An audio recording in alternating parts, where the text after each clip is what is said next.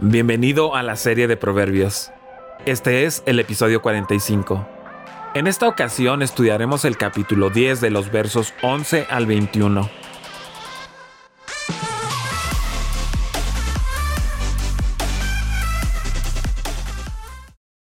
Fuente de vida es la boca del justo, pero la boca del malvado encubre violencia. El odio es motivo de disensiones, pero el amor cubre todas las faltas. En los labios del prudente hay sabiduría, en la espalda del falto de juicio, solo garrotazos. El que es sabio atesora el conocimiento, pero la boca del necio es un peligro inminente. La riqueza del rico es su baluarte, la pobreza del pobre es su ruina. El salario del justo es la vida, la ganancia del malvado es el pecado. El que atiende a la corrección va camino a la vida, el que la rechaza se pierde. El de labios mentirosos disimula su odio, y el que propaga calumnias es un necio. El que mucho habla, mucho hierra, el que es sabio refrena su lengua. Plata refinada es la lengua del justo, el corazón del malvado no vale nada. Los sabios del justo orientan a muchos, los necios mueren por falta de juicio. El uso y el abuso del habla. En el verso 11 utiliza la frase fuente de vida para mostrar el valor de las palabras que fluyen de la boca del justo. La fuente de vida es una vertiente de la que se puede beber y prolongar así la vida. Hubo algunos conquistadores de las Américas que buscaban la fuente de vida, creyendo que había tal lugar. Aquí las palabras del hombre justo animan y apoyan de tal forma que es una fuente de vida. La segunda parte del verso 11 muestra cómo los impíos o malvados ocupan sus palabras en cubrir o negar sus hechos malos. Ellos arrojan la piedra y esconden la mano. Manantial de vida es la boca del justo, dice el verso. Un hombre o una mujer justos hablan palabras que dan vida, más a menudo a otros, a veces a uno mismo.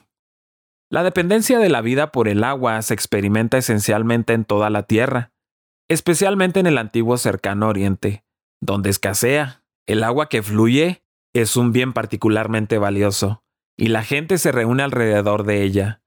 El discurso abierto y benevolente de los justos es tan necesario para la comunidad, ofreciendo a todos vida abundante, temporal, intelectual, moral y espiritual.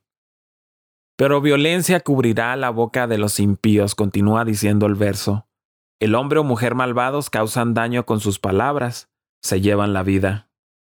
En el verso 12 pone un contraste entre los sentimientos. Mientras el odio produce contiendas entre las personas, el amor sabe perdonar las rebeliones y las ofensas. Este proverbio fue citado en la primera carta de Pedro. Sobre todo, tened entre vosotros un ferviente amor, porque el amor cubre una multitud de pecados, inspirando a los cristianos a perdonar y mantener un amor ferviente. En la primera carta de Corintios en el capítulo 13 en el verso 7, también se expresa la misma actitud. El amor todo lo sufre, todo lo cree, todo lo espera, todo lo soporta, subrayando así la palabra todas en el verso 12. Además, la frase cubrirá una multitud de pecados se encuentra en Santiago capítulo 5 en el verso 20, porque Santiago quiere motivar a los cristianos a recuperar a los alejados de la fe y conducta cristiana. Tal afirmación del amor entre los cristianos venía de los labios de Cristo y refleja el mandamiento del Antiguo Testamento. El perdón es uno de los frutos del amor más hermosos. El odio despierta rencillas. La constante agitación de la lucha y la controversia es evidencia de odio. Despierta rencillas, dice el verso. Al llenar a los hombres con sospechas y conjeturas, cuando se imaginan faltas donde no las hay, se agrava cada pequeña ofensa. Ciertamente hay un lugar para la controversia y la exposición del pecado. Este énfasis en la reconciliación está equilibrado por otros pasajes que nos advierten de no acallar nuestros propios pecados o eludir la represión. El amor se reconcilia, elimina las molestias, pone la mejor construcción en todo, derrama agua, no aceite, sobre la llama. El amor cubre, dice el verso, pasa por alto, rápidamente perdona y olvida lleno de inventiva, pone la mejor construcción en asuntos dudosos y no expone las fallas de un hermano. Oh, vistámonos del Señor Jesús en su espíritu de amor tolerante y sacrificial, y perdonémonos como hemos sido perdonados por Cristo. En los labios del prudente hay sabiduría, en la espalda del falto de juicio, solo garrotazos. Cuando una persona tiene sabiduría, se encontrará en sus labios. Las palabras que hablan revelan la sabiduría que posee, como dijo Jesús, de la abundancia del corazón, habla la boca. Los que carecen de sabiduría deben ser corregidos por el dolor, representado por una vara utilizada para golpear a los que se portan mal. Una vara denota una parte de un árbol de la cual se podría hacer un bastón o arma. El que puede aprender y no aprende, se le debe enseñar. La vara es el instrumento de conocimiento más poderoso. Aplicado juiciosamente, hay una lección de profunda sabiduría en cada rama. En la mentalidad hebrea, en el verso 13, era mejor sufrir la vergüenza de un castigo físico y público que seguir una vida indisciplinada y que perjudicaba a toda la comunidad. La mentira del falso testigo, el violento, el ladrón. Por supuesto, la vara no era el primer recurso, sino el último para corregir al culpable. El verso 14 es muy sencillo, mostrando cómo el sabio o prudente está depositando el conocimiento en su banco. Por otra parte, las palabras del insensato o indiferente producen un ambiente donde la tragedia está siempre a la mano. Ojalá que no sea tarde para el insensato, pero no hay seguridad. Como las palabras del insensato anticipan la calamidad potencial, así la situación de la pobreza prevé la misma posibilidad de la calamidad, la pérdida del hogar, el hambre, la servidumbre, la vergüenza pública. El pobre aquí se designa por la palabra dal, que hace referencia a algo humilde, débil, flaco, sin esperanza. Por otra parte, el rico tiene su seguridad en sus riquezas. Como se dice, poderoso caballero es don dinero. Sin embargo, las riquezas no pueden asegurar todo, porque Dios tiene la última palabra y se basa en el carácter y la vida del individuo. El verso 16 apunta las ganancias o los resultados del justo y del impío. Por un lado, se gana la vida, vida mejor y prolongada. Por otra parte, la ganancia del impío es el pecado, que aquí significa los frutos del pecado y todas sus consecuencias. La obra del justo es para vida. Para el hombre o la mujer justos, el trabajo es vivificante y conduce a la vida. Ellos entienden que nuestro llamado a colaborar con Dios es un regalo vivificante mas el fruto del impío es para pecado. La maldad tiene una recompensa, y es el pecado y el juicio debido a ella. La paga del pecado es la muerte, dice Romanos capítulo 6 en el verso 23.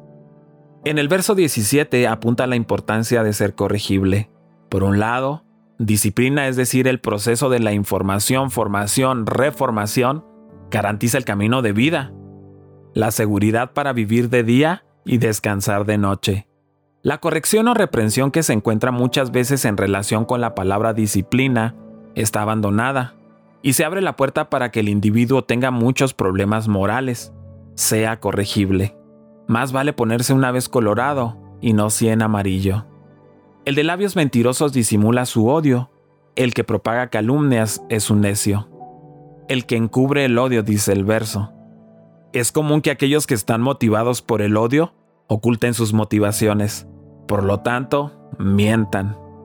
En nuestros días, muy pocas personas admiten el pecado del odio. Este es un caso común.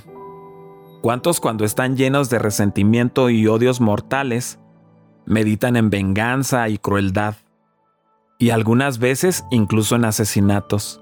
Han fingido que no pensaban en la herida que habían sufrido, habían pasado por el insulto. Así los labios mentirosos cubrieron la malevolencia de un corazón malvado. Y el que propaga calumnia es necio, dice el verso.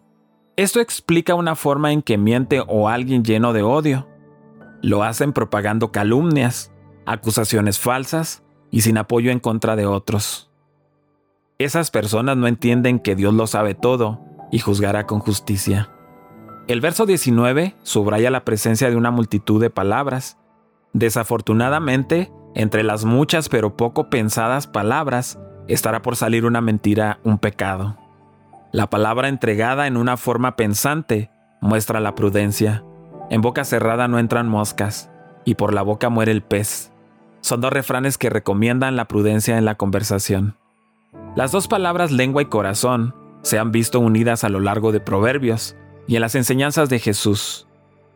Mientras la conversación del justo o recto es plata escogida de sumo valor, el corazón de los impíos, es decir, el conocimiento, la voluntad, la facultad para tomar decisiones, vale poquísimo, casi nada. Plata escogida es la lengua del justo, mas el corazón de los impíos es como nada. Las palabras que el justo hablan están llenas de bondad y beneficio, como la elección de plata. Para muchas personas, las riquezas más grandes que atesoran en su corazón son las cosas amables y alentadoras que otros les han dicho. Aquí hay corazones grandes y corazones pequeños. Un corazón malvado es ciertamente pequeño. Dios aún ama el corazón de los malvados y quiere transformar ese corazón en algo muy grande. En el verso 21 muestra la influencia positiva de las personas. Por un lado, las palabras del hombre justo o recto son capaces de animar, alentar, inspirar, sostener, cuidar a muchos. Mientras el insensato es indiferente, es ignorante por su propia voluntad, no puede salvarse a sí mismo, y menos apoyar a otros. Su valor de amigo y colega está ausente, es nulo. Una de las características de un hombre maduro es la capacidad de unir las conversaciones con las características del amor, la sabiduría, el conocimiento y la disciplina. Por lo tanto, puede sentirse seguro y apoyar a los demás hasta poder calmar las situaciones tensas. Te invito a que sigas con nosotros estudiando el libro de Proverbios. Cada día subimos un capítulo nuevo en las principales redes sociales Puedes encontrarnos como Comunidad Capital en Facebook, en YouTube y en Instagram. Siéntete libre de buscar todos nuestros contenidos en Internet. Estoy plenamente convencido de que serán de mucha ayuda para ti y tu familia.